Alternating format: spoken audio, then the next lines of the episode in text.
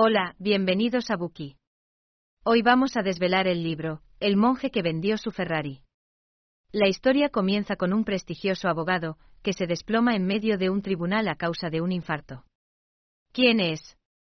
Se llama Julian Mant quien, luego de licenciarse en Derecho en Harvard, se convirtió en un famoso abogado gracias a su extraordinaria capacidad. En una época lo tenía todo. Una reputación con la que la mayoría de los profesionales solo sueñan, ganando siete cifras. Su casa era un palacio enclavado entre otras casas de ricos y famosos. Tenía además un jet privado, una casa de verano en una isla tropical, y su posesión más preciada, un reluciente Ferrari rojo aparcado en un lugar destacado de su entrada, para que todos lo vieran. Sí, el mismo Ferrari que se menciona en el título del libro. Al mismo tiempo, el número de casos y trabajos que le llegaban era cada vez mayor, lo que fue abrumando poco a poco su cuerpo y su mente. Era incansable y estaba obsesionado con el dinero y la fama hasta que llegó un día en el que finalmente se derrumbó. A partir de ese momento desapareció de la escena. ¿A dónde había ido? Hubo rumores de que Julian se había ido a la India en algún tipo de expedición. Y así fue. Mientras viajaba por Cachemira, un estado místico en la base de las montañas del Himalaya, se cruzó con un caballero llamado Yogi Krishnan.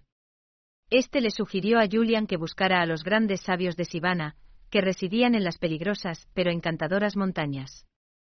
Estos sabios monjes guardaban el secreto para alcanzar la salud plena, la felicidad duradera, y la plenitud interior que Julián llevaba buscando hacía tanto tiempo. Pasaron tres años hasta que volvieron a ver a Julian. Estaba irreconocible.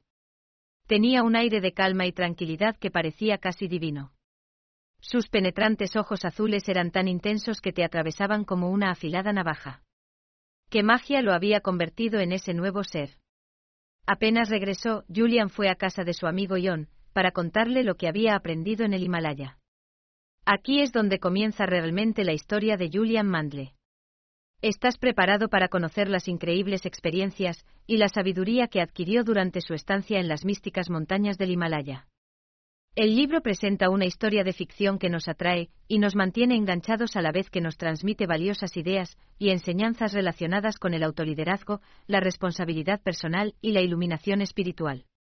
Además, la integración en el libro de filosofías y prácticas orientales, como el yoga y la meditación, lo diferencia de muchos otros libros de autoayuda que se basan únicamente en enfoques occidentales. Por último, el mensaje universal del libro sobre la importancia de la atención plena, el propósito y los valores lo hace relevante y atractivo para una amplia gama de lectores, independientemente de sus antecedentes culturales o religiosos.